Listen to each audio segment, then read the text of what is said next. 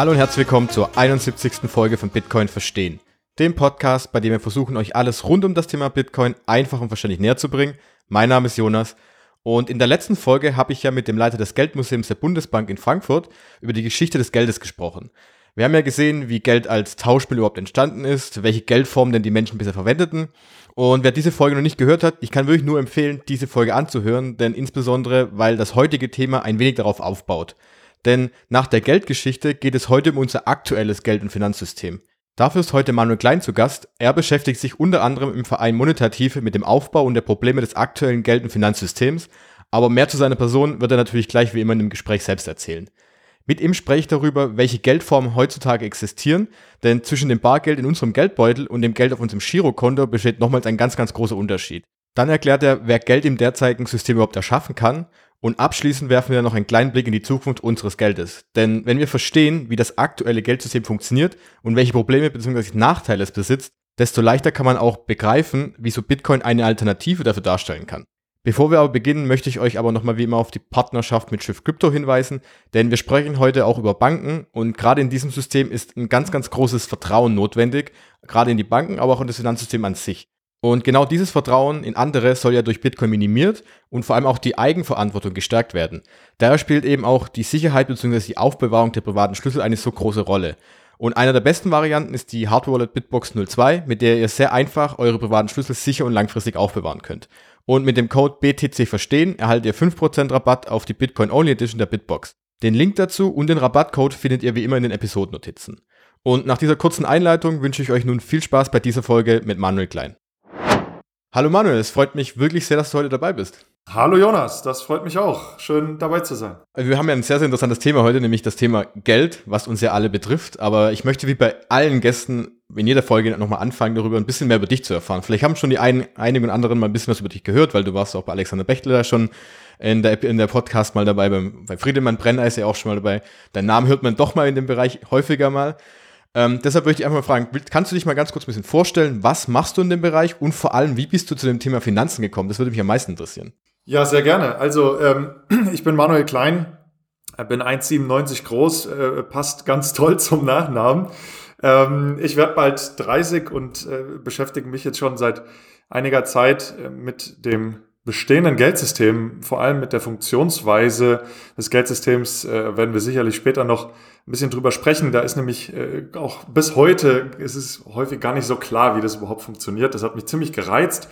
Ähm, das heißt, äh, ja, bestehendes Geldsystem, die Funktionsweise, aber dann auch alternative Geldsysteme. Damit habe ich mich in den letzten fünf, sechs Jahren äh, ziemlich intensiv auseinandergesetzt und ähm, das ist dann jetzt auch ja, nach ähm, äh, drei Jahren Berufserfahrung ähm, dann letztlich professionell in ähm, einer Beratertätigkeit geendet. Das heißt, ich bin auch in dem äh, Blockchain-Beratungsspace unterwegs, ähm, bin hier vor allem bei Banken unterwegs. Das heißt, ich helfe denen bei ähm, strategischen Entscheidungen rund um Digital Assets, Strategien, um digitales Geld. Ähm, und genau, ist super spannend, weil in dem ähm, Feld natürlich gerade aktuell sehr, sehr viel passiert und ähm, diese Passion der Blockchain-Technologie, aber auch des Geldsystems, also ich jetzt auch hier beruflich anwenden kann. Ne? Ja, und dann kommt noch eine Frage dazu, die mich natürlich interessiert. Du kennst dich ja sicherlich auch mit Kryptowährungen und Bitcoin an sich ein bisschen aus. Wann hast du denn da davon vom ersten Mal erfahren und hast du dich damit auch dann direkt damit beschäftigt oder war das so, ja, okay, das kam die letzten ein, zwei Jahre erstmal auf dann? Nee, das ist auch schon ähm, ein bisschen her. Also ich habe mich äh, ja seit 2015 erstmal also sehr, sehr intensiv mit dem bestehenden Geldsystem befasst, habe dann verstanden, dass da auch gar nicht so ähm, alles so gut läuft, beziehungsweise dass dieses bestehende Geldsystem auch einige Probleme hat. Äh, da habe ich mich dann ziemlich stark reingefuchst und äh, bin dann natürlich auf alternative Geldsysteme gestoßen. Ähm, ich bin auch bei so einer NGO, dem Verein Monetative, ähm, gerade in den letzten Jahren sehr, sehr aktiv gewesen. Äh, die fordern ein sogenanntes Vollgeldsystem und bin dann aber auch im Rahmen der Erarbeitung dieser alternativen Geldsysteme natürlich auch auf Kryptowährungen gekommen. Und so seit 2016 ungefähr beschäftige ich mich also auch ähm, sehr, sehr intensiv eben vor allem mit der Technologie, aber dann auch mit Kryptowährungen, explizit Bitcoin, ähm, aber auch Ethereum und äh, den vielen weiteren, die es da in diesem Space gibt. Und ähm, dann natürlich aber auch mit der Anwendung ähm, vor allem äh, von, von Tokenisierungsplattformen im bestehenden Finanzsystem und in der Realwirtschaft, ähm, was sich jetzt natürlich dann auch äh, ja, ganz äh, netterweise auch mit dem beruflichen Alltag verbindet. Ja. Das heißt, ähm, nee, mit der Technologie beschäftige ich mich auch schon recht lange. Ähm, ist äh, ein Riesenfeld, ihr kennt es wahrscheinlich alle, ein tiefes Rabbit Hole wird es ja genannt. Heißt, wenn man da mal anfängt, ähm, kommt man kaum noch raus. Also super spannend und habe da schon äh, ziemlich viel Zeit in den letzten Jahren drauf verwendet, äh, was sich aber sicherlich auch ausgezahlt hat. Ein Thema, was man bei Bitcoin ja immer wieder entdeckt oder wenn man sich eben mit diesen, mit diesen Themen digitalem Geld auch auseinandersetzt, die meisten fangen an mit Bitcoin zum Beispiel und doch trifft man relativ schnell auf das Thema Geld an sich. Und das ist ja auch das Thema, wo wir heute darüber sprechen möchten. Und deswegen möchte ich dich einfach mal die, ich würde mal sagen, es ist eigentlich eine gefährliche Frage und auch ein bisschen fiese Frage, glaube ich. Wie würdest du jemanden mit deinen eigenen Worten ganz einfach Geld erklären? Worum geht es denn dabei? Kompliziert natürlich. Ähm, da gibt es auch, glaube ich, keine richtige und falsche Antwort, weil jeder verbindet irgendwie was Besonderes mit Geld. Für mich ist es aber vor allem einfach ein, ein unverzichtbares Bindeglied unserer heutigen äh, Zivilisation und der Ökonomie, in der wir leben, ohne dass nicht wirklich äh, irgendetwas funktioniert. Ja? Also es steht auch wirklich im, im, im zentralen Mittelpunkt eigentlich der meisten Handlungen der, der Menschheit. Ähm, und ähm, es hat daher natürlich auch sehr viel Macht.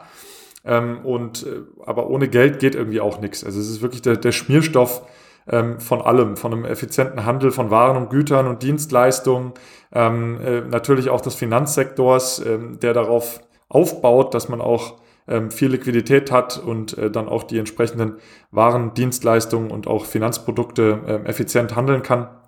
Ähm, und äh, ja, ohne Geld geht also, wie gesagt, irgendwie nichts. Ja, es ist äh, unverzichtbar ähm, für die heutige Industrie. Es ist aber gleichzeitig natürlich auch ein großes äh, Machtmittel. Ähm, meine Analyse hat auch ergeben, es ist äh, Treibstoff für Inflation, die wir in den letzten Jahren auch sehr viel gesehen haben, vor allem in den Assetpreisen. Ähm, und äh, genau, da habe ich mich auch, also das war auch mit der Grund, warum ich mich überhaupt mit dem Thema Geld und Geldsystem beschäftigt habe, weil ich bin äh, ja dann 2014 war das, ähm, in einem Auslandssemester habe ich mir die Frage gestellt, was ist denn da eigentlich bei der Finanzkrise ähm, passiert und hatte mir dann als äh, Student der Wirtschaftswissenschaften zum Ziel gesetzt, jetzt die Gründe der Finanzkrise zu verstehen. Das ist natürlich sehr breit und sehr komplex. Aber ich denke, ähm, das Geldsystem hat da doch eine große Rolle gespielt, beziehungsweise spielt seit Jahrzehnten eigentlich eine sehr, sehr große Rolle in diesen immer äh, wiederkehrenden Finanzkrisen, die wir sehen. Und ähm, genau, daher eben auch Treibstoff für Inflation, vor allem auch in den Vermögensmärkten. Also es hat viele Funktionen ähm, und ähm, ja, das ist mal so, so meine Einschätzung äh, zu was ist überhaupt Geld. Ja. Du hast ja gerade auch schon das Thema Funktion angesprochen. Wenn wir jetzt wirklich mal runterbrechen und das ganz auf einer ganz, ganz einfachen, grundlegenden Basis anschauen, welche Funktionen erfüllt denn Bit äh, Bitcoin? Entschuldigung, Geld natürlich. ja, ob es Bitcoin dann erfüllt, da, da kommen wir bestimmt gleich noch dazu.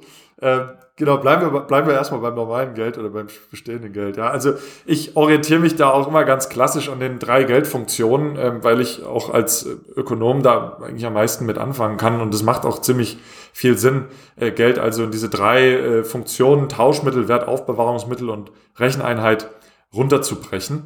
Ähm, also äh, was ist das überhaupt oder was, was sagt das aus? Also Tauschmittel ist einfach das, ähm, was ich eben gerade schon erklärt habe, als Schmierstoff oder als Bindeglied der heutigen Zivilisation und Ökonomie. Ähm, wir tauschen halt Waren nicht gegen andere Waren oder Güter gegen andere Güter, sondern immer gegen Geld. Das hat erhebliche ähm, äh, ja, Effizienzgründe und, und ist erheblich viel einfacher als jetzt ein Tausch äh, von Waren und Dienstleistungen, äh, Waren und Gütern gegeneinander und Dienstleistungen. Ja. Ähm, das heißt, wir nutzen Geld wirklich als ähm, ja, Mittel, um, um ähm, ja, den, den, den Tausch und auch den Verkauf von Waren und Dienstleistungen zu ermöglichen. Dann hat es aber auch noch die Funktion des Wertaufbewahrungsmittels. Und da ähm, ist dann natürlich spannend, wie gut ähm, Geld oder auch vielleicht andere Assets, wie zum Beispiel auch jetzt Bitcoin oder Kryptowährung, diese Funktion erfüllen. Also was besagt das? Das besagt im Prinzip, dass dieses Geld ähm, über die Zeit einen stabilen Wert hält. Somit also der Wert, den man äh, in diesem äh, Geld hält, auch in äh, der Zukunft noch gleich ist äh, und auf jeden Fall nicht weniger viel wert ist. Und ähm, äh, das ist also sicherlich auch eine wichtige Funktion des Geldes, weil man ähm, dadurch natürlich auch Geld ähm, akzeptiert, weil man weiß oder davon ausgeht, dass es in der Zukunft auch noch denselben Wert haben wird. Und dann aber auch noch eine weitere sehr, sehr wichtige Funktion, das ist die Recheneinheitsfunktion. Und ähm, das ist für mich auch eigentlich einer der ersten äh, Funktionen, die Geld erfüllen muss, damit es für mich Geld ist. Denn ähm, wenn wir mal überlegen, wenn wir uns ein Produkt oder Güter oder Waren kaufen, ähm, dann sind die ja immer in irgendeiner Währung denominiert und bepreist.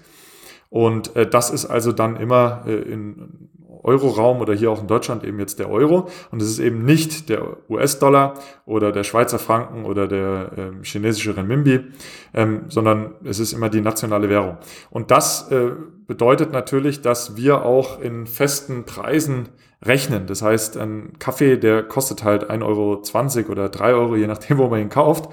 Aber der hat eigentlich seinen festen Wert und äh, der schwankt auch nicht gegenüber dem Kaffee selber, sondern wir bepreisen diesen Kaffee einfach in, in Euro. Ja. Äh, wohingegen, wenn man sich dann eine andere Währung anguckt, also eine Fremdwährung, dann gibt's halt immer die Wechselkurse. Das heißt, wenn wir dann jetzt den Kaffee als Euro ähm, Bewohner sozusagen, also ein, der Bewohner eines Landes, wo der Euro gilt, in US-Dollar kaufen, dann müssen wir erstmal den Euro in den US-Dollar tauschen, um dann also den äh, Kaffee in US-Dollar zu kaufen. Das heißt, der US-Dollar hat für uns nicht die Funktion der Recheneinheit und dadurch äh, ist diese Funktion für uns als ähm, Bewohner Deutschlands oder des Euroraums ähm, halt von US-Dollar jetzt nicht gegeben. Das ist sicherlich auch eine kritische Funktion, ähm, die bei Kryptowährungen äh, auf jeden Fall noch nicht erfüllt ist, weil es eigentlich keine Waren und Dienstleistungen gibt, die jetzt in, in, in, Bitcoin bepreist sind, ja, oder in anderen Kryptowährungen.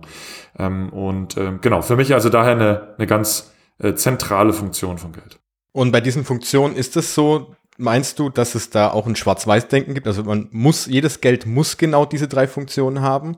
Oder kann das da auch einen fließenden Übergang geben? Weil ich zum Beispiel zum Thema Wertspeicher jetzt schaue, und wir jetzt zum Beispiel einen Euro nehmen, der erfüllt natürlich den Punkt des Tauschmittels, weil wir können damit Transaktionen durchführen. Rechnungseinheit, wie du gesagt hast, weil es einfach unserem Supermarkt ist, zum Beispiel die Milch im Euro bepreist. Aber zum Beispiel der Wertspeicher, davon kann man jetzt natürlich auch durch Inflation, wissen wir, okay, der Euro nimmt immer weiter am Kauf, äh, der Kaufpreis, äh, es gibt einen Kaufpreisverlust in letzter Zeit, immer stärker.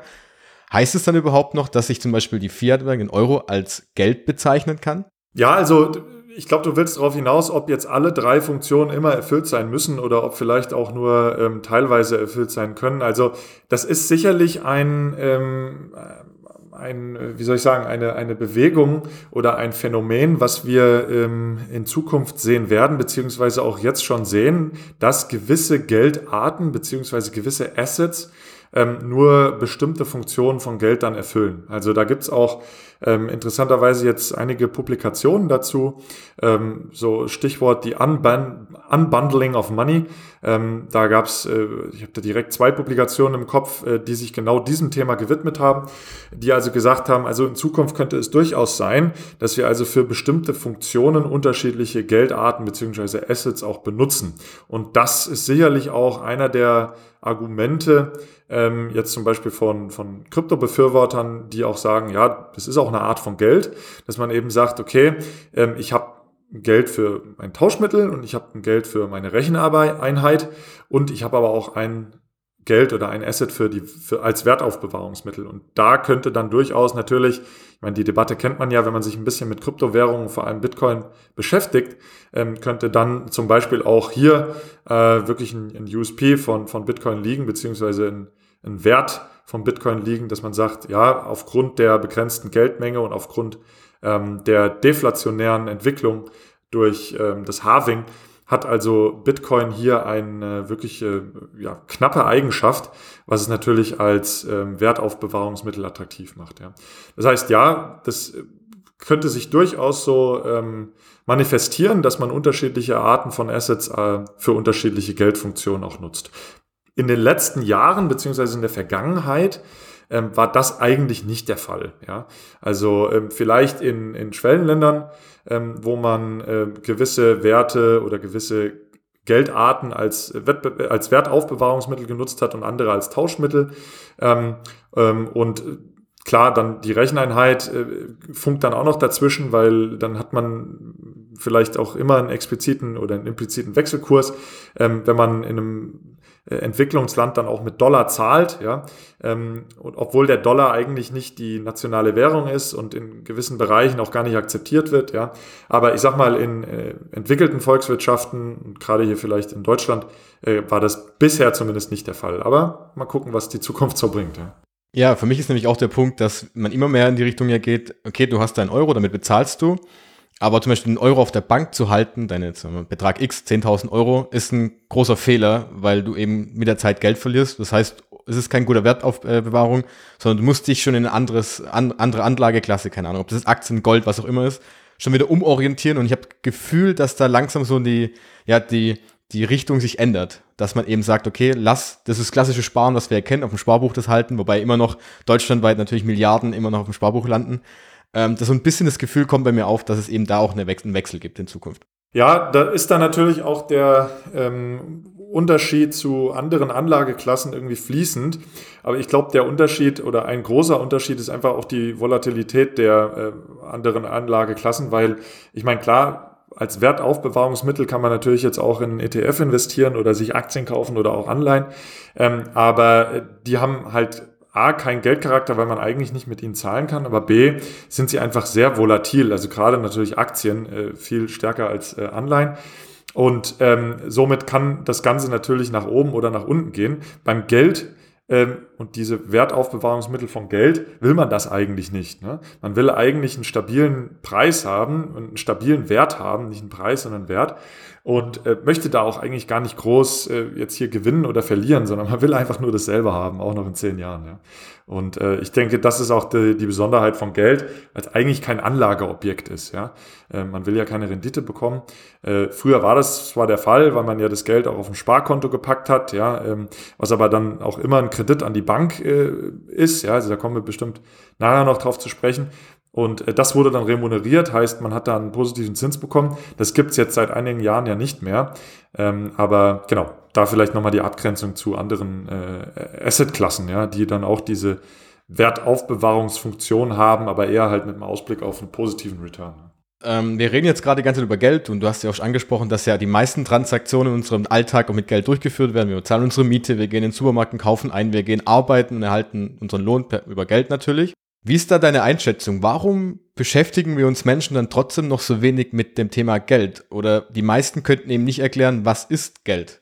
Ja, es ist halt ein wahnsinnig abstraktes Thema. Es ist auch irgendwie ein sehr ähm, äh, ja, emotionales Thema, weil irgendwie Geld, da, da machen viele irgendwie dicht und, und, und sagen dann, ja, das ist irgendwie kompliziert oder ich rede da nicht drüber oder was willst du jetzt wissen, wie viel Geld ich habe oder sonst wie. Also viel, häufig wird es dann auch ver, ver, vermischt mit irgendwie der individuellen ähm, ja, Situation und der Vermögenssituation.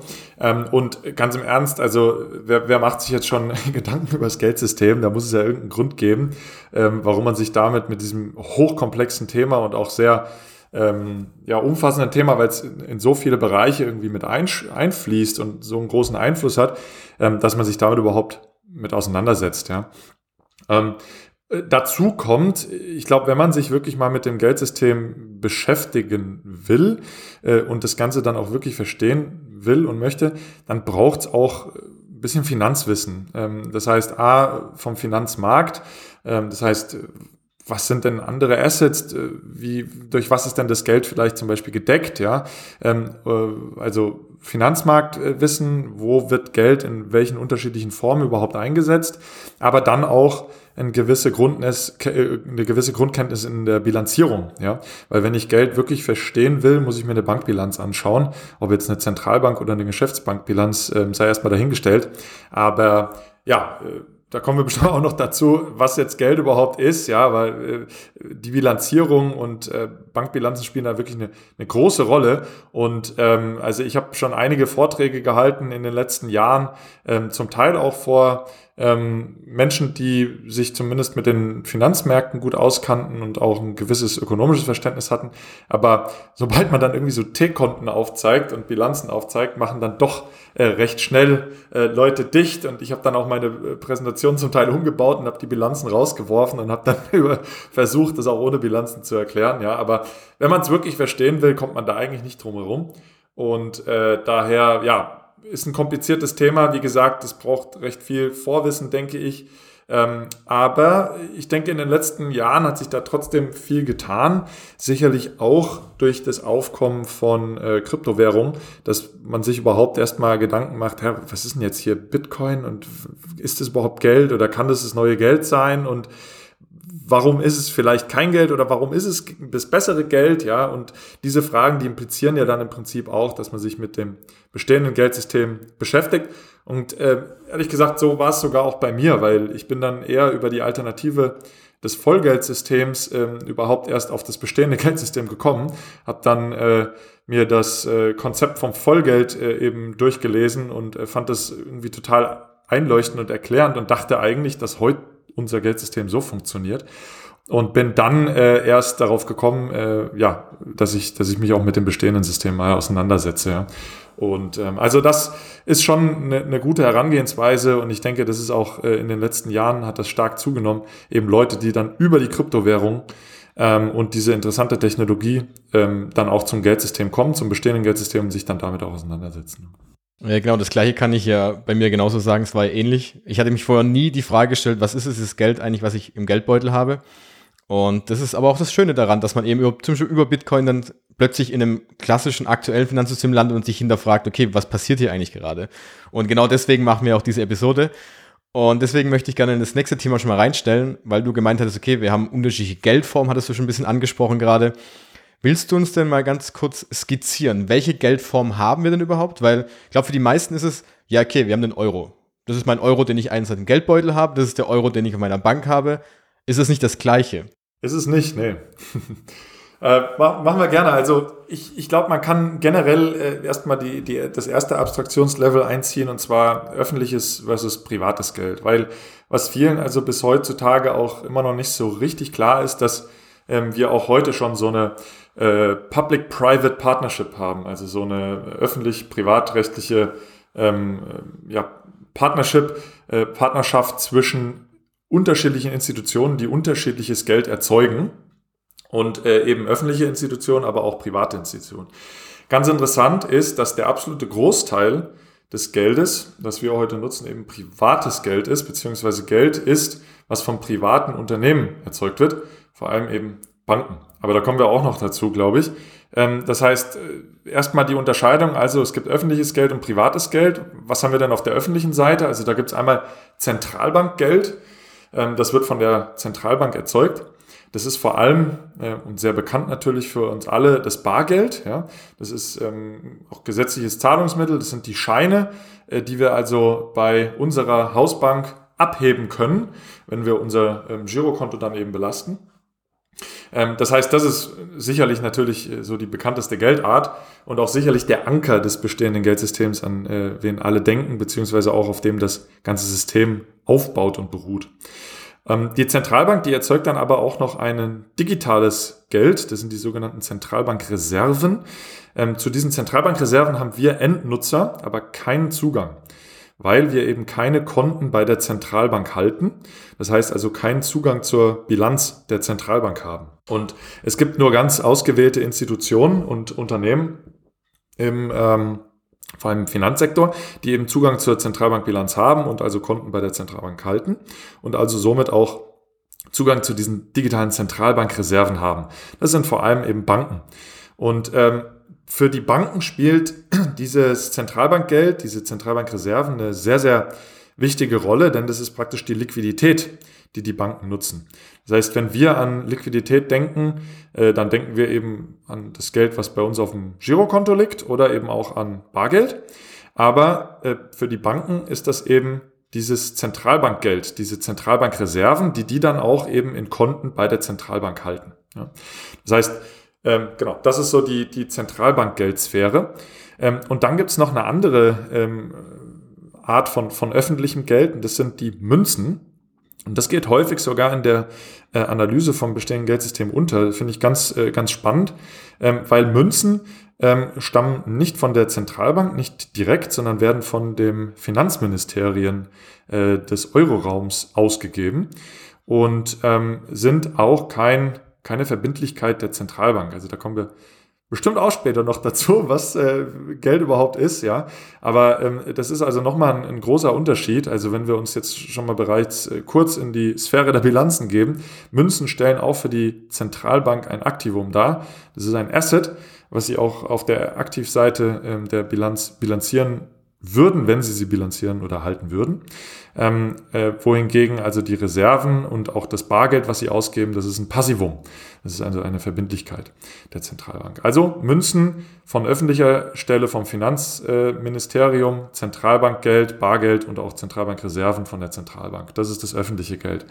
Und dann haben wir aber, und ich habe es eingangs schon erwähnt, ähm, das ist der Großteil des bestehenden Geldsystems oder der, Geldmenge. Es ist privates Geld und da haben wir auch unterschiedliche Formen und der absolute Großteil ist das sogenannte Giralgeld. Ähm, das sind äh, die Guthaben, die Giroguthaben, die wir bei äh, Banken halten, die wir in unserem Bankkonto haben. Und dann gibt es noch ähm, äh, ein paar andere Funktionen, die spielen noch bisher zumindest äh, eine etwas untergeordnete Rolle. Es könnte aber sein, dass die in Zukunft eine größere Rolle spielen. Das ist einmal das E-Geld, das elektronische Geld. Ähm, und dann gibt es äh, vor allem auch in Amerika noch Geldmarktfondsanteile, die haben zum Teil auch äh, Geldcharakter. Das heißt, das sind auch nicht Banken wie auch E-Geldinstitute, die haben keine Banklizenz, die aber ähm, ja, eine Verbindlichkeit ausgeben, die durch gewisse Aktiva gedeckt ist und die auch ja, in gewisser Weise Geldfunktionen äh, haben.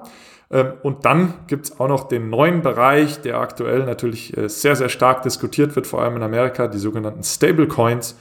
Das heißt also, ähm, ja, Euro-denominierte oder US-Dollar-denominierte Token auf einer Blockchain, ähm, die also einen stabilen Wechselkurs ähm, zu dem Euro oder zu dem US-Dollar haben und auch ähm, Geldfunktionen vor allem im Kryptospace annehmen. Äh, immer dann, wenn man also ähm, zum Beispiel Kryptowährungen kaufen möchte oder verkaufen möchte und dann nicht in äh, die, die Fiat-Welt wieder zurücktauschen möchte, das Geld sozusagen, sondern äh, zwar einen, einen, einen stabilen Token halten kann, ähm, aber eben nicht ähm, oder halt einen stabilen Token gegenüber dem US-Dollar oder dem Euro halten kann, aber nicht in die Fiat-Welt wechseln muss. Und äh, auch im äh, Decentralized Finance Space, ähm, was ja auch in den letzten Monaten doch ähm, sehr, sehr stark durch die Presse nochmal gegangen ist, weil so viel ähm, äh, ja, Geld dort in diesen Sektor reingeflossen ist. Auch hier spielen diese Stablecoins äh, also eine große Rolle. Ja? Und ähm, ja, wie gesagt, die könnten auch in Zukunft noch eine größere Rolle spielen, aber ähm, der Großteil eben, wie eingangs erwähnt, das sogenannte Giralgeld, ähm, was eben ähm, ja, bei uns auf dem Girokonto liegt ähm, und privates Geld ist. Das heißt, also ich habe da jetzt ein, zwei Fragen dazu. Ähm, nämlich der Punkt ist, gibt es da dann einen Unterschied zwischen dem Giralgeld, was wir, also ich habe auf meinem Bankkonto jetzt ganz normal 1000 Euro. Das ist das Girard-Geld, wenn ich es richtig verstanden habe. Das Geld, was ich aber in meinem Geldbeutel habe, zum Beispiel den 100-Euro-Schein, das ist das Zentralbankgeld, was dann auch äh, aus dem öffentlichen Sektor eben kommt. Gibt es da dann einen größeren Unterschied zwischen den beiden? Weil du gesagt hattest, das Zentralbankgeld ist zum Beispiel ein gesetzliches Zahlungsmittel. Das Girard-Geld, ist das auch ein gesetzliches Zahlungsmittel oder ist das einfach, oder wo ist da der Unterschied? Also ähm, für uns Endnutzer ähm, soll es zumindest ja eigentlich keinen Unterschied geben. Und das ist sicherlich auch einer der, der Ziele des bestehenden Geldsystems und der bestehenden Regulierung, auch von Banken, ähm, die ähm, eben ja da auch eine große Rolle spielen. Allerdings gibt es da durchaus äh, Unterschiede und die kann man auch an gewissen Bereichen einfach mal abstecken. Also es ist vor allem der Emittent.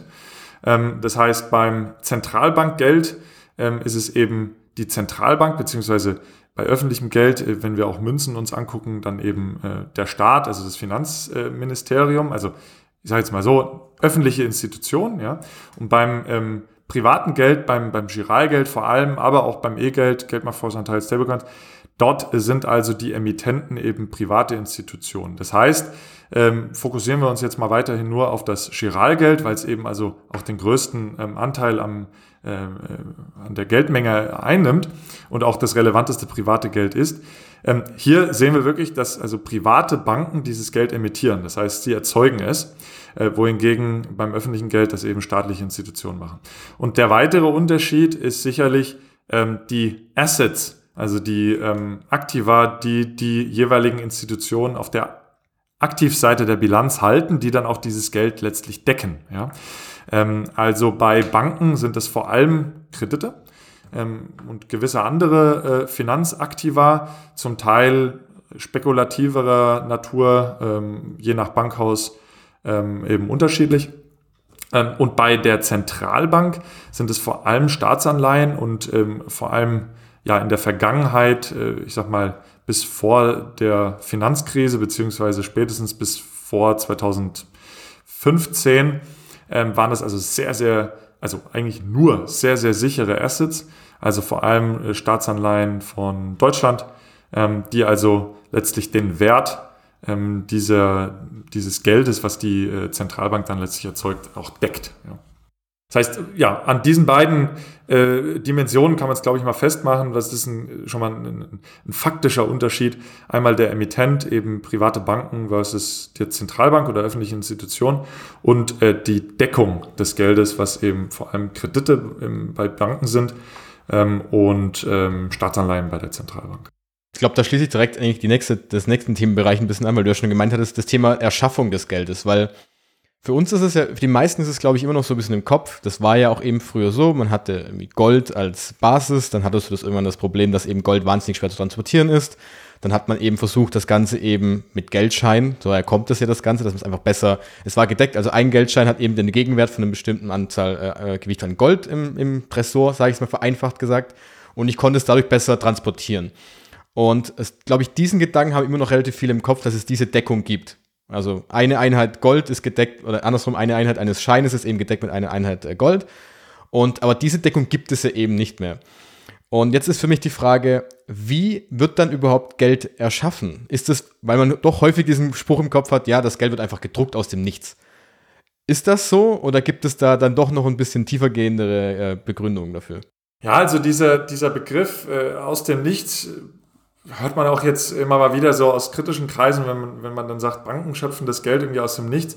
Da ist, äh, auf, ich sag mal, in erster Analyse ist da schon was dran, weil dieses Geld also vorher nicht existiert hat ähm, und äh, also auch einfach erzeugt werden kann, jeweils eben von der Zentralbank beziehungsweise aber eben auch vor allem von privaten Geschäftsbanken beziehungsweise Geschäftsbanken, ob die jetzt privat oder, oder öffentlich sind, sei mal dahingestellt. Aber ähm, der Prozess ist einfach der, dass dieses Geld ähm, per Bilanzverlängerung neu erzeugt werden kann. Das heißt, ähm, wir haben auf einer Bilanz also immer links die Aktivseite, rechts die Passivseite. Ähm, auf der Aktivseite stehen also Vermögenswerte. Ich habe es eingangs schon äh, eben erzählt, dass sie sich auch unterscheiden zwischen dem privaten und öffentlichen äh, Emittenten. Und auf der Passivseite dann eben ja, die Verbindlichkeiten. Das sind eigentlich die Mittelherkünfte, äh, wenn man es sich mal betriebswirtschaftlich anschaut. Ja, das heißt, äh, man besorgt sich erstmal Geld auf der Passivseite. Ja, man nimmt zum Beispiel einen Kredit auf oder hat Eigenkapital und kauft dann von diesem Geld eben gewisse Aktiva. Ähm, bei Banken, also Zentralbanken, aber auch Geschäftsbanken läuft das ein bisschen anders, weil ähm, die Verbindlichkeiten also ähm, praktisch auch neu erzeugt werden können und somit also auf der Aktivseite ein Asset dazukommt und auf der Passivseite eben auch eine zusätzliche Verbindlichkeit. Ja? Und somit hat man praktisch eine Bilanzverlängerung und dieses Geld kann neu wie aus dem Nichts entstehen. Ja? Das heißt, per se ist da schon was dran, äh, dass man sagt, es entsteht irgendwie aus dem Nichts, es entsteht neu. Das tut es auf jeden Fall. Ähm, was in der Analyse dann beim, von manchen ein bisschen vergessen wird oder übersehen wird, ist, dass also immer irgendwie ein Asset dahinter steht. Ja, das ist immer irgendein Vermögenswert, der dahinter steckt. Entweder eben äh, vor allem ähm, äh, im heutigen Geldsystem Kredite, ja, ähm, oder eben auch andere äh, Finanzassets, wie zum Beispiel Staatsanleihen, Unternehmensanleihen, ähm, was auch immer. Ja. Das heißt, diese Assets, die entweder gibt es sie schon, äh, wie zum Beispiel jetzt hier Staatsanleihen, Unternehmensanleihen, oder aber die werden dann auch in dem Prozess der Gelderzeugung neu erzeugt, wie zum Beispiel ein Kredit. Ähm, und ähm, dieses Asset, das, das ist aber danach praktisch da, ja. Es hat auch einen Wert. Man kann das praktisch auch bündeln und verkaufen und es hat einen, einen gewissen Preis. Und ähm, demnach kann man auf jeden Fall sagen, das Geld ist immer durch irgendetwas gedeckt, ja.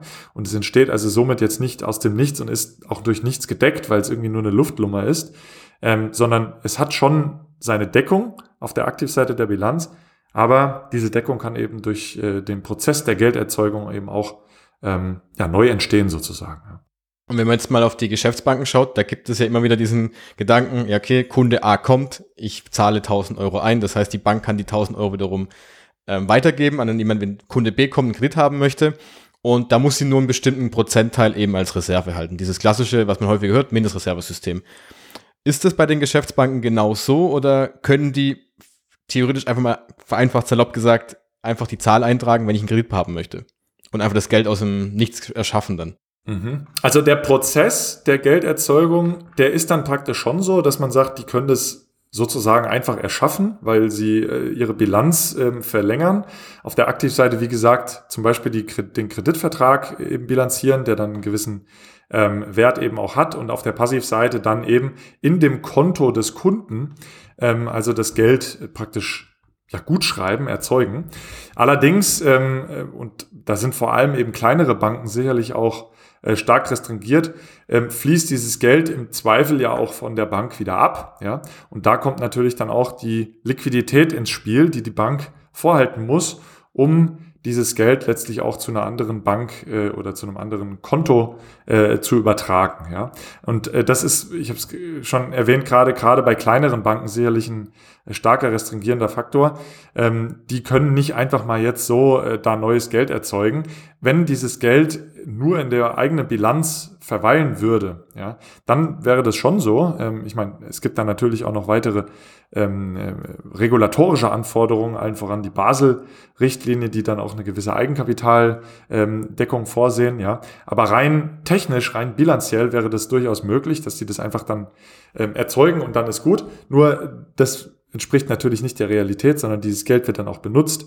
Heißt, es verlässt äh, mitunter also auch die, die Bank, also auch die Bilanz der Bank, weil es eben zu einem Kunden transferiert wird, der nicht bei der gleichen Bank sitzt. Ja, und dann äh, benötigt die entsprechende Bank natürlich auch eine gewisse Menge an Liquidität.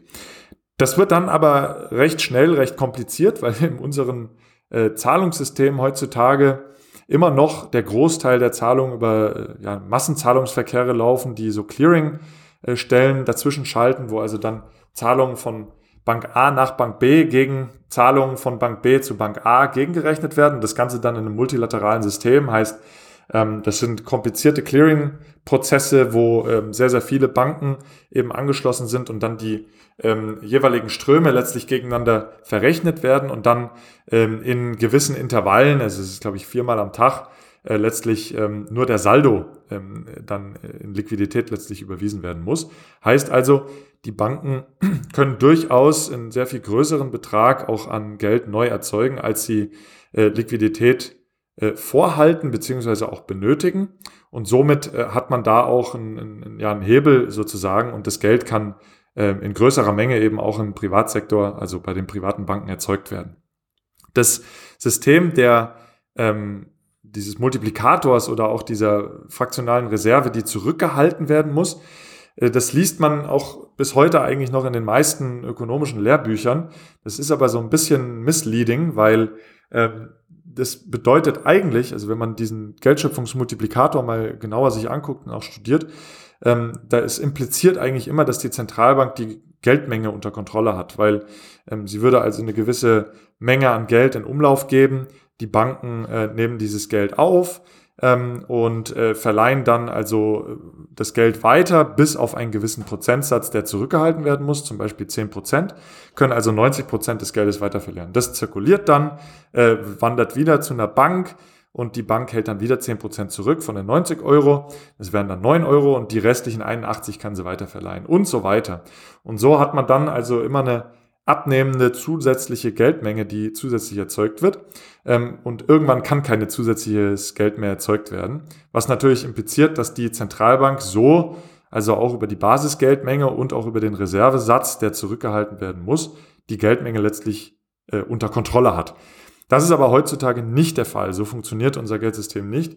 Ähm, diese Mindestreservegrenze, ähm, die wurde auch in den meisten äh, Währungsräumen äh, bis auf 0% runtergesetzt. Im Euroraum ist sie noch 1%, spielt aber eigentlich überhaupt keine Rolle mehr, weil die Banken viel zu viel Liquidität haben äh, und diese 1% äh, ganz easy sozusagen erreichen. In Amerika und aber auch in Großbritannien ist die praktisch abgeschafft. Das ist bei 0%. Ähm, weil eben heutzutage es so läuft, dass ähm, in erster, im ersten Schritt, in der ersten Instanz die äh, Banken also Geld erzeugen per Bilanzverlängerung und dann im drei Monats Rückblick, Nachgang sozusagen, sich dann eben entsprechend äh, um die Zentralbankreserven kümmern müssen, wenn sie die Mindestreserve nicht erfüllen. Aber auch äh, zu den Zeiten, als es noch nicht so viel Liquidität im System gab, ähm, haben die Banken eigentlich immer mehr Liquidität vorgehalten, als sie müssen, äh, weil man eben auch ähm, ja, plötzliche Abflüsse äh, zu anderen Banken einfach ähm, abfedern wollte und also auch ähm, mehr Liquidität vorgehalten hat. Ähm, genau, aber es ist praktisch diese, diese Theorie des Geldschöpfungsmultiplikator muss man sich praktisch eigentlich gerade andersrum vorstellen, weil der initiale Anstoß der Gelderzeugung, der kommt nicht von der Zentralbank, sondern eben immer von den Geschäftsbanken und die Zentralbank erzeugt dann nachträglich die benötigte Geldmenge an, an Zentralbankreserven, an Liquidität, die die Banken dann letztlich auch brauchen. Okay, das heißt also, man kann, was glaube ich die wenigsten wirklich so verstehen, dass nicht nur die Zentralbanken eben das Geld ähm, erzeugen, sondern der größte Teil wird eben von diesen Geschäfts- und Privatbanken erzeugt. Und da ist für mich ein Punkt, denn Geld erzeugen heißt für mich auch automatisch Macht und Verantwortung und automatisch auch Vertrauen, weil wir zum Beispiel nicht beeinflussen können, wie viel Geld die Zentralbank nämlich oder die Geschäftsbanken ähm, erzeugen. Das können wir als, als Bürger überhaupt nicht beeinflussen. Das heißt also, wir vertrauen automatisch darauf, dass diese Personen, die verantwortlichen Personen, so eben handeln, dass eben, wenn wir wissen, wenn jetzt zum Beispiel die Zentralbanken wahnsinnig viel Geld äh, nachschieben würden, verbessert ja der, die ganze Geldmenge. Das heißt, unser eigenes Geld wird immer weniger wert, weil eben der, der Anteil in der Gesamtmenge geringer wird. Das ist ganz einfach. Und mein großes Problem dabei ist nämlich, wenn wir das Ganze mal runterbrechen, wir haben jetzt eine Gruppe von zehn Freunden und wir sagen, so Manuel, du bist jetzt der, der darauf, äh, der jetzt die Verantwortung hat und sagt, du darfst jetzt bestimmen, wie viel Geld wir im Umlauf haben. Das würde niemals funktionieren, weil wir müssten dir vertrauen und ich glaube, der Anreiz an Menschen, ist ja meistens so, du würdest es ausnutzen, denke ich mal irgendwann. Also ich will jetzt nichts unterstellen, aber die Gefahr ist wahnsinnig hoch, dass du plötzlich sagst, okay, ich bin die Person, die Geld ausgibt, also gebe ich meinen Freunden mehr Geld aus. Und so funktioniert ja auch dieser klassische Cantillon-Effekt, ist ja auch so ein bisschen die Person oder die Institutionen, die näher an der Geldbasis sind, die profitieren am meisten davon. Wie ist denn da deine Einschätzung dazu? Weil für mich ist das ein ganz, ganz großes Vertrauen für ein ganz, ganz großes Thema, weil Geld eben die größte Rolle in unserem Leben spielt. Ja, es ist ein, ist ein guter Punkt und, und ist eine ganz schwierige Frage auch natürlich. Ich meine, ähm, heutzutage eben ist es so, dass wir eine recht dezentrale Gelderzeugung haben, weil es natürlich sehr, sehr viele Banken gibt, die alle Kredite vergeben, die alle auch äh, andere Assets aufkaufen ähm, und in dem Prozess auch Geld erzeugen. Ähm, das heißt, wir haben eigentlich bis, äh, bevor die Zentralbank äh, so stark auch in den Gelderzeugungsprozess seit äh, ja, spätestens 2015 eingestiegen ist, äh, eine recht dezentrale Gelderzeugung gehabt. Äh, vor allem, sage ich mal, in Deutschland, ja, oder vielleicht auch in Amerika noch, wo es also sehr, sehr viele regionale Banken gibt, die auch recht stark mit der ähm, Realwirtschaft verbunden sind. Und ich denke mal, das ist ähm, auch ein, ein wichtiger Punkt. Ähm, wir haben jetzt gelernt sozusagen, dass Geschäftsbanken den Großteil des Geldes erzeugen. Und dann ist natürlich die Frage, für was erzeugen die denn überhaupt dieses Geld? Ja? Ähm, und wir sehen also weltweit, dass in den letzten Dekaden vor allem eben durch die ähm, ähm, ja, immer mannigfaltigere Entwicklung von Finanzprodukten und auch äh, zum Teil für Spekulationen äh, missbrauchten Finanzprodukten. Also der Großteil des Geldes nicht mehr für Investitionen in der Realwirtschaft erzeugt wurde, sondern für, ähm, ich sag mal, äh, ich nenne es immer Eigentumsrechtsübertragung an bestehenden Finanzassets. Ja, das heißt im Prinzip einfach nur äh, irgendein ein Finanzasset. Das kann eine klassische Aktie sein, eine Anleihe, aber auch äh, zum Beispiel Derivate, äh, die für Hedging eingenutzt äh, genutzt werden können, wo sie eine, eine relevante und wichtige Funktion haben, aber eben auch für spekulative Zwecke.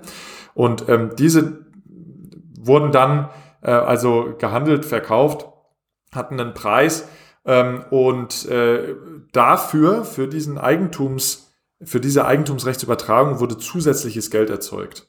Und ähm, das wirkt also im Zweifel, oder was heißt im Zweifel, in den Finanzmärkten wird es eigentlich, wirkt es immer inflationär, weil wir also keine zusätzliche Gütermenge haben, die dem zusätzlichen Angebot an Geld gegenübersteht, sondern es werden einfach bestehende Finanzwerte mit zusätzlichem Geld gehandelt, was also natürlich den Preis letztlich aufbläht. Ja. Das haben wir auch ganz, ganz stark in äh, der Immobilienblase 2008 gesehen, wo also ähm, vor allem Kredite für bestehende Häuser vergeben wurden von Banken, wo also zusätzliches Geld erzeugt ist ähm, und somit also auch hier eine, eine Inflation in diesen Assetmärkten ähm, entstanden ist. Das heißt, die Geldverwendung, die spielt auf jeden Fall eine sehr, sehr große Rolle.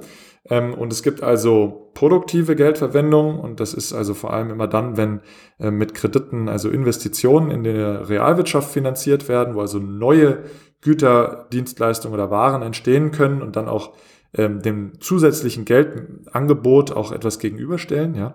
Ähm, dann gibt's aber auch die ähm, Konsumentenkredite, die also im Prinzip auch nur dazu dienen, bestehende Güter, Waren, Dienstleistungen zu kaufen, ähm, die auch inflationär wirken und dann also den großen Bereich der ähm, Kredite von Banken für Eigentumsrechtsübertragung an Finanzaktiva, an Finanzassets, an bestehenden Finanzassets, die also auch äh, stark inflationär wirken. Ja? Und das haben wir also weltweit, ähm, vor allem in, in äh, ich sage mal, das schlimmste Beispiel ist eigentlich Großbritannien oder Kanada, wo es nur ähm, ganz, ganz wenige Großbanken gibt. Ähm, da sind so vier, fünf Großbanken, die sich den absoluten Großteil bis 90 Prozent der Gelderzeugung aufteilen. Und die sind äh, ziemlich groß, die Banken, und vergeben äh, sehr wenig Kredit ähm, eben in die Realwirtschaft und den Großteil eben dann für ähm, ja, spekulativere ähm, äh, Transaktionen, wo man also einen höheren Return einfahren kann. Und somit wurde also der Großteil des Geldes nicht mehr ähm, ja, inflationsneutral für Investitionen der Realwirtschaft äh, erzeugt, sondern vor allem eben für ähm, spekulative Zwecke. Das ist sicherlich ein großes Problem, ist auch ähm, total unerforscht eigentlich noch. Da gibt's nur äh, relativ, eine, eine, relativ kleine Literatur. Ähm, aber das ist für mich auch so aus meinen letzten Jahren so einer der Key Takeaways. Wo fließt dieses Geld überhaupt her und ähm, äh, wo, wo fließt es hin? Ja, wo kommt es her? Natürlich auch, wo fließt es aber dann hin? Und äh, wie kann man das Ganze auch irgendwie steuern, regulieren? Da ist Deutschland sicherlich äh, sehr speziell, weil wir also so eine dezentrale und lokale Bankenstruktur haben mit den Sparkassen und Volksbanken, die sehr mit der Realwirtschaft verbunden sind und dann äh, Kredite vor allem eben für Investitionen der Realwirtschaft vergeben. Ähm, und da gibt es auch Analysen in der Literatur, ähm, die dann sagen, das äh, sei auch Grundvoraussetzung eigentlich für diesen, dieses Erfolgsmodell des deutschen Mittelstands, ähm, weil also die Unternehmen immer äh, zu ihrer Hausbank einen guten Kontakt haben und auch immer Liquidität bekommen können. Ja. Also ganz wichtige Frage, ähm, für was äh, wird überhaupt dieses Geld verwendet und auch in, in welchem Umfang er steht es. Klar, weil ich immer den Gedanken im Kopf habe, wenn ich eben Geld erzeugen kann, wenn man wirklich davon ausgeht, man kann Geld eben aus nichts erzeugen, das ist doch eigentlich wahnsinnig ungerecht, weil jeder Normalbürger muss eben für Geld arbeiten gehen, du musst eine, eine, eine Leistung bringen und dafür kriegst du eine Gegenleistung oder kriegst du einen Gegenwert eben in Geld. Und wenn ich eben den, den Vorteil habe, eben gar keine Leistung dafür bringen zu können, sondern einfach blöd ausgedrückt auf den Knopf zu drücken, dann ja, dann habe ich doch einen riesen Vorteil und das ist doch eigentlich komplett ungerecht auch in der gesamten Gesellschaft. Ja, also darüber haben wir auch sehr, sehr viel jetzt zum Beispiel im Verein Monetative in den letzten Jahren äh, diskutiert, inwieweit dann auch dieser Vor Vorteil sich überhaupt manifestiert. Also was man sicherlich sagen kann, ist, es gibt so diese, diesen Begriff Seniorage, das ist der Geldschöpfungsgewinn. Ähm, also wenn ich jetzt die Macht habe, auf dem Zettel 100 äh, Euro zu schreiben und du akzeptierst diesen Zettel, dann kann ich ja von dir jetzt Waren, Dienstleistungen, Güter im Wert von 100 Euro kaufen, ähm, obwohl ich vielleicht äh, drei Cent für, für, das, äh, für den Zettel und äh, den, den, den, die Tinte aus dem Stift vielleicht äh, aufwenden musste, ja, oder noch weniger, ja. Und äh, die Differenz zwischen der Herstellungskosten und dem Nennwert des Geldes, das ist die sogenannte Seniorage. Bei Münzen, ähm, daher kommt das Ganze auch, ähm, da gibt's diese originäre Seniorage, heißt also der Geldschöpfungsgewinn, äh, dadurch, dass es keine Verbindlichkeit ist, ähm, ist praktisch wirklich diese Differenz, ja, also aus, der, aus, der, ähm, aus dem Material der Münze und dem Nennwert der Münze.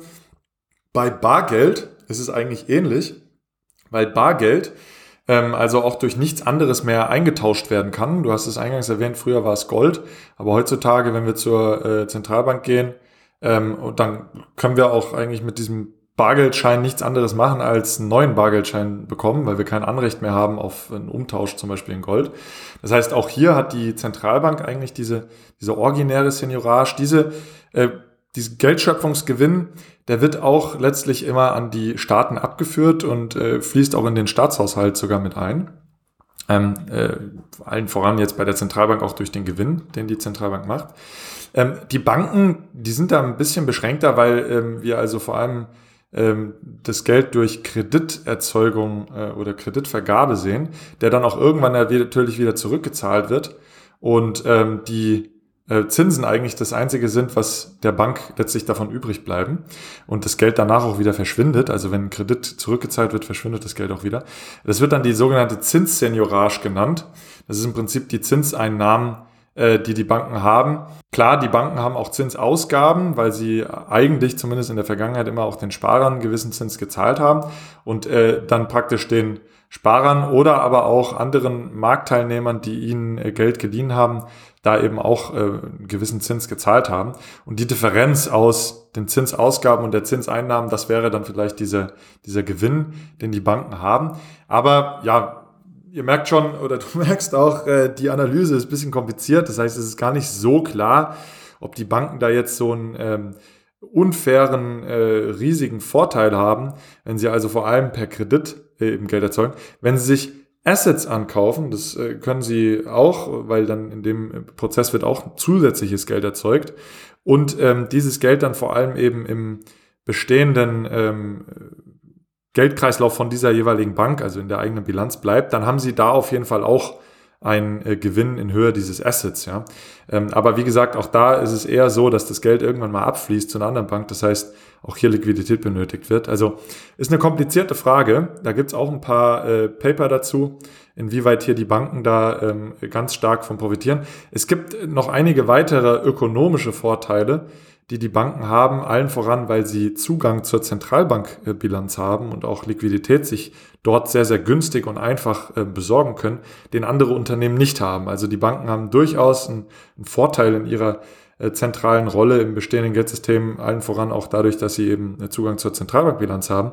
Aber ja, ähm, ich glaube, da müsste auf jeden Fall noch einiges erforscht werden, inwieweit allein durch die Gelderzeugung ähm, die Banken jetzt hier große Vorteile haben. Ja, und wir haben jetzt gerade auch gesehen, wie du gemeint hattest, das System ist, man merkt, wie kompliziert das Ganze eigentlich ist. Und es, du hast eigentlich gerade auch deine erste Frage oder meine Frage beantwortet nochmal, warum so wenig Menschen sich mit Geld beschäftigen und es verstehen. Weil es ist wahnsinnig kompliziert. Und ich finde das Schöne, viele sagen immer, Bitcoin ist so schwierig zu verstehen. Aber jetzt versteht man, versucht man einfach zu verstehen, wie das Ganze bei, bei, äh, bei der normalen, beim aktuellen Geldsystem funktioniert. Und dagegen ist Bitcoin eigentlich ein Kinderspiel. Weil da weiß ich, das sind 21 Millionen da, es passieren alle 10 Minuten, kommt Betrag X dazu. Und das muss man, glaube ich, auch erstmal verstehen, okay, da ist dieses Geldsystem komplett anders. Ja, und also eine Entscheidung, ich meine, das ist auch eine ökonomische äh, Unterscheidung, nicht Entscheidung, aber äh, die ist doch, glaube ich, ganz erheblich, ist, wir denken, wenn wir an Geld denken, eigentlich nie an, ein, äh, an eine Verbindlichkeit von irgendeiner Institution, sondern wir denken immer an irgendein Asset. Also wenn wir einen, einen Geldschein in der Hand haben, ja, dann ist es für uns natürlich auch ein Asset. Und wenn wir äh, Giralgeld, also Giroguthaben auf unserem Konto haben, dann ist es auch ein Asset für uns. Aber es ist, entspricht immer einer Forderung gegenüber dem Emittenten. Ja, also wenn wir ähm, eine, bei uns auf dem Girokonto die Zahlen angucken, dann entsprechen diese Zahlen letztlich nur Forderungen, gegenüber der Hausbank auf Auszahlung von Bargeld. Das ist alles, was es ist. Ja, es ist auch, du hast eingangs erwähnt, äh, die Unterscheidung zu gesetzlichem Zahlungsmittel. Ich glaube, das hatte ich gar nicht mit aufgegriffen.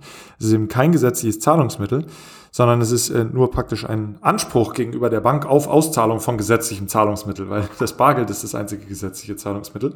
Und das, ich meine, das ist natürlich sehr komplex und irgendwie auch äh, für die meisten irrelevant, weil sie sagen, ist mir doch egal, ich habe hier Geld, ja. Aber das ist ein zentraler Unterschied auch zu ähm, ja, Kryptowährungen, sage ich mal, die immer ein Asset per se darstellen. Das heißt, es ist nie eine Verbindlichkeit einer Institution, die dieses Geld ausgibt, was dann auch durch irgendwie möglicherweise andere Assets gedeckt äh, ist, ja, oder sind, sondern es ist per se das Asset, ja. Äh, und äh, da vielleicht noch einen Schwenk zum, zum Vollgeld zu machen. Ähm, das ist ja das, was der Verein Monetative auch fordert, äh, bei dem ich mich äh, eben auch vor allem in den letzten Jahren sehr stark äh, eingebunden habe und engagiert habe, auch immer noch äh, aktiv da bin, im Vorstand auch, ähm, ist, dass auch hier also praktisch ein äh, assetbasiertes Geld entstehen soll. Das heißt, wir haben keine Verbindlichkeit mehr, ähm, die auch einfach so äh, per Schulderzeugung sozusagen erzeugt werden kann, sondern es soll schuldfreies Geld sein als ähm, Aktivum. Und da haben zum Beispiel auch äh, Kryptowährungen wie Bitcoin und ähm, Vollgeld einiges gemeinsam ähm, wo zum Beispiel auch ähm, der äh, Professor äh, Thomas Mayer, das ist der ehemalige Chefvolkswirt der Deutschen Bank, der ist jetzt bei einem Vermögensverwalter im Großen, ähm, der zieht da vor allem auch immer die, die Parallelen und versucht also die Brücken zu bauen, weil es hat doch recht viel gemein, dieses Vollgeld, was auch ähm, zum Beispiel in der Schweiz äh, 2000 ähm, und wann war es? 18, glaube ich, ähm, äh, zur, zur Abstimmung als äh, Plebiszit äh, gegeben wurde, ob eben solches Vollgeldsystem dort eingeführt werden soll. Ähm, die haben genau das gemeint, dass man also keine ähm, Verbindlichkeit einer Institution mehr hat, sondern wirklich ein, ein Aktivgeld, ein Assetgeld. Und das ist für viele eigentlich äh, viel natürlicher, ja, weil man, man, man stellt sich jetzt überhaupt nicht vor, dass ich irgendwie einen Anspruch auf etwas anderes noch habe, wenn ich äh, das Geld halte. Ja? Also früher war es ja eben auch so äh, bei der Golddeckung, dass also man immer einen Anspruch auf Gold hatte. Das gibt's jetzt nicht mehr. Das heißt, wenn ich einen Bargeldschein halte, dann ist das der neue Anker des Geldes. Aber wenn ich eben ähm, das Giroguthaben auf dem Konto habe, dann ist das entsprechend nur ein Anspruch gegenüber der Bank auf Auszahlung vom Bargeld. Genau, und das ist ja bei Gold und Bitcoin dann eben, wie du es ja angesprochen hast, genau der Punkt. Ich habe nichts mehr, was ich irgendwie einfordern kann, schon ich habe schon das Asset an sich, ich habe es ich hab's schon selbst in der Hand eigentlich und mehr brauche ich eben nicht mehr. Ich muss niemandem vertrauen, weil ich was abgeben kann, sondern es ist einfach da und ich bin der Eigentümer davon. Wir sind jetzt schon ein bisschen weiter in der Zeit, deswegen würde ich noch ganz kurz ein bisschen weiterspringen. Ich meine, wir könnten noch stundenlang wahrscheinlich über das Thema sprechen und das ist wahnsinnig, wahnsinnig interessant. Ähm, ich möchte ganz kurz noch einen Blick in die Zukunft werfen. Wie siehst du da, was ist denn da so der nächste Schritt, der da jetzt kommen wird? Ja, also die ganze, äh, das ganze Crypto-Space ist natürlich ähm, ein, ein, ein Katalysator für extrem viel Wandel. Also wir sehen es ähm, vor allem in Amerika, was da jetzt gerade in den letzten Wochen passiert ist, rund um äh, die Taxation von, von Kryptowährungen, wo auch wirklich oder auch den Playern äh, im Crypto-Space, wo dieses ganze Thema extrem ähm, äh, breit diskutiert wurde, auch wirklich in die Mainstream-Medien gekommen ist. Und wir sehen also, das wird nicht mehr weggehen. Ja, also äh, diese Technologie, die wird einiges verändern. Und jetzt ist natürlich die Frage, werden also Kryptowährungen auch wirklich, ähm, ja, Währungscharakter erhalten, allen voran vielleicht sogar Bitcoin, ja. Ähm, und ähm, ich glaube, das kann man einfach jetzt noch nicht beantworten. Ich glaube, aktuell äh, erfüllt es keine der Fu Geldfunktionen so richtig. Ich meine, klar, die Debatte ist groß, ob zum Beispiel die Wertaufbewahrungsfunktion von Bitcoin ähm, gegeben ist. Ähm, aber das kann man einfach de facto auch äh, neutral bewertet noch gar nicht sagen, weil es ist halt so ein junges Asset, es ist zehn Jahre alt und wer weiß schon, ähm, wo der Preis jetzt in zehn Jahren liegt. Also ist das Stock-to-Flow-Modell wirklich wahr? Ja, ähm, wird er da irgendwie bei 100.000, bei 200.000 oder vielleicht sogar bei einer Million stehen? Keiner weiß es. Ja, ähm, vielleicht ebbt dieser ähm, Hype äh, ja doch in einigen Jahren äh, stark ab und äh, wir bewegen uns eher wieder in Richtung 1000. Es weiß einfach keiner. Ja, und ähm, Genau, das heißt, das wird sicherlich die Zeit zeigen. Was wir aber sehen, und ich habe es auch schon eingangs erwähnt, im Bereich Stablecoins, ähm, das wird sicherlich äh, eine spannende Entwicklung sein, inwieweit die Technologie auch ähm, im bestehenden Fiat-Geldsystem sozusagen eingesetzt wird und welche Player dann auch hier äh, eine große Rolle spielen werden. Die äh, Debatte ist natürlich auch seit äh, vor allem diesem Jahr sehr, sehr groß um Central Bank Digital Currencies, also CBDC. Ähm, das heißt im Prinzip, ähm, dass die Zentralbank auch für Nichtbanken ähm, auch eine digitale, äh, ein digitales Geld ausgeben wird. Oder sie, sie überlegt es zumindest zu tun, ähm, weil, wie äh, eingangs schon erwähnt, ist das bisher ja heutzutage noch nicht der Fall. Die digitalen Zentralbankreserven können eben nur Banken nutzen. Und die Frage ist jetzt eben, ob die Zentralbank hier auch für Nichtbanken ein digitales Zahlungsmittel zur Verfügung stellt. Heißt also, dass wir auch Verbindlichkeiten der Zentralbank halten können, die über einen äh, digitalen äh, Zahlungsmechanismus übertragen werden können. Da kann zum Beispiel auch die DLT oder die Blockchain-Technologie eingesetzt werden. Äh, interessanterweise, das habe ich jetzt gerade in den letzten Tagen äh, mir stark angeguckt, hat da auch das Eurosystem schon ähm, sehr, sehr intensive Experimente zu gemacht, auch wie man zum Beispiel Blockchain-basierte Zahlungssysteme hier nutzen könnte. Ja. Aber ähm, ich habe es auch eingangs erwähnt, äh, das Zentralbankgeld spielt heute eine eher kleinere Rolle, wenn wir uns die Geldmenge anschauen, weil der Großteil der Geldmenge eben äh, von äh, Geschäftsbanken erzeugt wird. Also im Euroraum sind es so 85 Prozent ungefähr. Ähm, in Großbritannien sind es sogar 97 Prozent privaten Geldes. Und also Geschäftsbankengeld, also Giralgeld. Und dann stellt sich natürlich die Frage, ja gut, wird jetzt die Zentralbank hier ähm, also die Geschäftsbanken ablösen und also äh, den Großteil jetzt des Gelds, äh, des Geldes oder der Geldmenge ähm, bereitstellen. Das wird sicherlich nicht passieren. Ähm, also da können wir auch die Publikationen der Zentralbanken lesen, die sich da ähm, doch auch klar positionieren und sagen, nein, ähm, das wird nicht passieren, ähm, weil also dann auch äh, sogenannte Disintermediation äh, des Bankensystems droht, weil also viel, ähm, ja, viele Einlagen abfließen, ähm, die also auch genutzt werden, um äh, Liquidität letztlich in die Bank zu holen und äh, dann auch aus dem Bankensektor abfließen und zur Zentralbank fließen und somit also auch ähm, ja, die Geschäftsprozesse der Bank also nachhaltig verändern können, weil sie sich viel langfristiger refinanzieren müssen, zum Beispiel eben auch durch Anleihen oder sonstige ähm, Finanztitel. Ähm, das heißt, also lange Rede, kurzer Sinn, auch der Privatsektor wird sicherlich in der Zukunft eine große Rolle spielen, wenn es darum geht, also ähm, Blockchain-basiertes Geld, also Fiat-Geld, ähm, äh, ja, rauszubringen. Äh, ich habe es schon eingangs erwähnt, das, der Begriff Stablecoins ist in aller Munde, gerade jetzt auch in Amerika ähm, mit der Debatte, ähm, wie man das Ganze auch regulieren sollte. Ähm, das wird in äh, Europa auch äh, zunehmend ähm, äh, stark diskutiert. Es gibt auch schon einen regulatorischen Vorschlag, die sogenannte Mika-Regulierung äh, auf äh, europäischer Ebene. Ähm, und dann gibt es auch noch das Konzept, ähm, weil in Europa würden dann solche Stablecoins als E-Geld ähm, äh, lizenziert werden. Das heißt, E-Geld-Institute könnten das ausgeben. Ähm, ich habe es aber auch eingangs schon erwähnt, dass E-Geld eine relativ kleine Rolle heutzutage am Geld, an der Geldmenge spielt und der ähm, Großteil eben das sogenannte Giralgeld ist. Und das wird sicherlich auch äh, spannend, inwieweit hier ähm, Geschäftsbankengeld, also Giralgeld, über eine Blockchain übertragen werden kann, weil es eben heutzutage den größten Teil äh, der Geldmenge ausmacht. Und hier hat zum Beispiel die deutsche Kreditwirtschaft, also der Bankenverband aller deutschen ähm, Banken auch ähm, vor ein paar Wochen einen sehr umfangreichen Report ähm, veröffentlicht. Da dürfte ich sogar auch ähm, teilhaben daran, ähm, wie also zum Beispiel das Bankengeld auf die Blockchain kommt. Da gibt es jetzt auch aus anderen Bereichen von der Citibank einen Vorschlag, aber auch zum Beispiel der Ökonom von, ähm, der, von Diem, also ehemals Libra, äh, von dem Stablecoin, der beschreibt auch jetzt in einem Papier eben äh, das Konzept von ähm, Commercial Bank Money Token, also Giralgeld Token, ja, also ähm, das äh, ist sicherlich auch noch nicht final geklärt, ähm, wie sich jetzt hier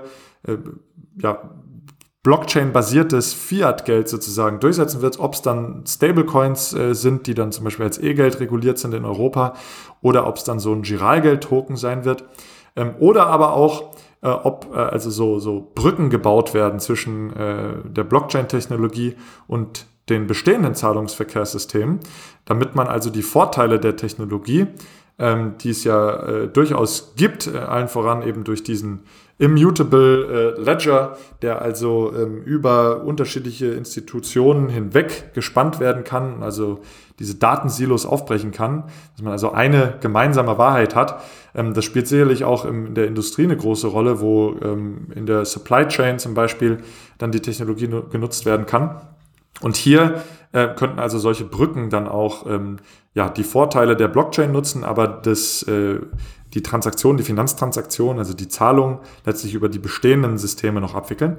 Also da ist viel äh, Bewegung gerade drin und äh, ist total spannend, da, da ähm, ja, teilzuhaben sozusagen, weil sich da mit Sicherheit in Zukunft viel anpassen wird. Inwieweit das CBDC sein wird, wird sich zeigen. Das wird auch im Euro Euroraum noch lange dauern. Ähm, aber eben, wie gesagt, auch äh, die Privat, äh, der Privatsektor, der, den, den darf man hier auf keinen Fall vergessen. Und der wird äh, auch die innovativen Lösungen sozusagen bereitstellen. Ähm, und ähm, daher genau, Zukunft Kryptowährungen muss man gucken, ob sie einen Geldcharakter entwickeln werden. Ansonsten gehe ich eher davon aus, ähm, dass es eben wieder irgendeine Art von, von Bank oder Finanzdienstleister ähm, sein wird, der dann tokenisiertes Fiat-Geld ausgeben wird. Ja.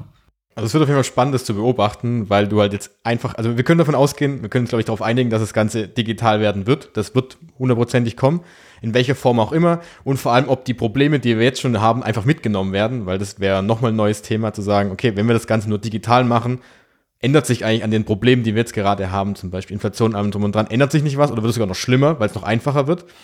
Und auf der anderen Seite, was ich halt am spannendsten finde, plötzlich haben wir hier einen Player dabei mit Bitcoin, der eben dezentral ist, der von niemandem irgendwie kontrolliert werden kann. Und dieses Zusammenspiel und diesen Wettbewerb, den wir haben, ich glaube, das wird die nächsten Jahre dominieren und mal schauen, weil du sagst, klar, Bitcoin hat die Funktion nicht. Ich würde sagen, Bitcoin hat die Funktion, aber ich glaube, da wollen wir jetzt nicht äh, direkt reingehen. Ich glaube, sonst sitzen wir noch morgen früh hier.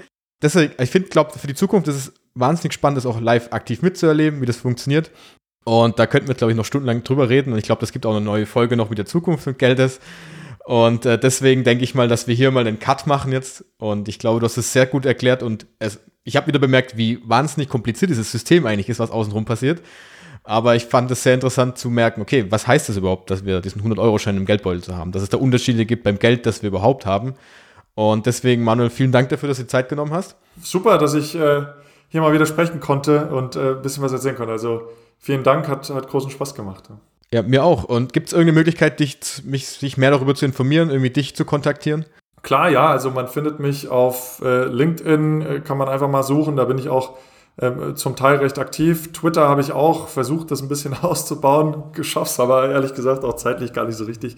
Ähm, genau, dann kann ich auf jeden Fall auch empfehlen, wenn ähm, die Zuhörer sich interessieren äh, zur Funktionsweise und vielleicht auch Dysfunktionsweise des bestehenden Geldsystems, auf der Website von der Monetative vorbeizuschauen. Ähm, da finden sich, also haben wir in den letzten Jahren wirklich viel Zeit und, und Energie reingesteckt, FAQs, da finden sich äh, äh, verschiedene Artikel, auch Erklärvideos äh, zur Funktionsweise oder Dysfunktionsweise des bestehenden Geldsystems und zu Vollgeld. Und dann ähm, habe ich auch mit ein paar ähm, ja, Bekannten die Digital Euro Association gegründet, wo es also vor allem eben darum geht, wie der ähm, Euro auf die Blockchain kommen kann. Und äh, das lohnt sich sicherlich auch, da mal vorbeizugucken. Also einfach mal Digital Euro Association googeln, da kommt man relativ schnell drauf. Und ähm, genau, da findet ihr mich, dort findet ihr bestimmt auch viele Inhalte noch. Ja. Perfekt. Ich werde wie immer alles in den Episodennotizen verlinken, dass man da kurz mal durchgucken kann, wenn man, was, wenn man sich dafür interessiert. Und glaube, da kann man noch einiges lernen. Dann, Manuel, vielen Dank für deine Zeit und ich wünsche dir weiterhin alles Gute. Dir auch, Jonas. Danke. Vielleicht bis bald. Ciao. Ciao. Nun hoffe ich wie immer, dass euch dieses Gespräch gefallen hat. Der größte Punkt, der mir nach dem Gespräch gekommen ist, ist, wie kompliziert und unübersichtlich der Aufbau des derzeitigen Geld- und Finanzsystems ist. Das führt auf der einen Seite natürlich dazu, dass Veränderungen und auch die Auswirkungen der handelnden Personen kaum einzuordnen sind und zum anderen, dass sich dadurch wahrscheinlich wirklich sehr, sehr wenige Menschen damit auseinandersetzen möchten, weil es einfach so unübersichtlich ist. Außerdem stimmt es mich nachdenklich, inwiefern es gerecht ist, dass eine kleine Gruppe an Personen über dieses wichtige Thema der Geldentstehung entscheiden darf und dadurch so eine große Macht besitzt. Daher finde ich es wirklich sehr, sehr spannend, inwiefern sich das Gegenstück Bitcoin ohne zentrale Kontrolle und mit diesen relativ einfachen geldpolitischen Regeln, wie zum Beispiel der Begrenzung auf 21 Millionen und auch die für alle einsehbar transparente Verteilung der Bitcoin entwickeln wird. Denn zum ersten Mal gibt es nun eben eine Alternative, die das genaue Gegenteil zum aktuellen System darstellt. Und zum Abschluss würde ich mich nun freuen, wenn ihr den Podcast weiterempfehlt und vor allem, wenn ihr über Apple Podcast zuhört, dort eine Bewertung abgebt, denn dadurch kann der Podcast eben Bitcoin noch viel, viel mehr Menschen näher bringen. Dann bedanke ich mich dafür, dass ihr auch diese Woche wieder zugehört habt und wünsche euch eine schöne Woche. Wir hören uns dann nächsten Sonntag wieder zu einer neuen Folge. Bis dahin, ciao!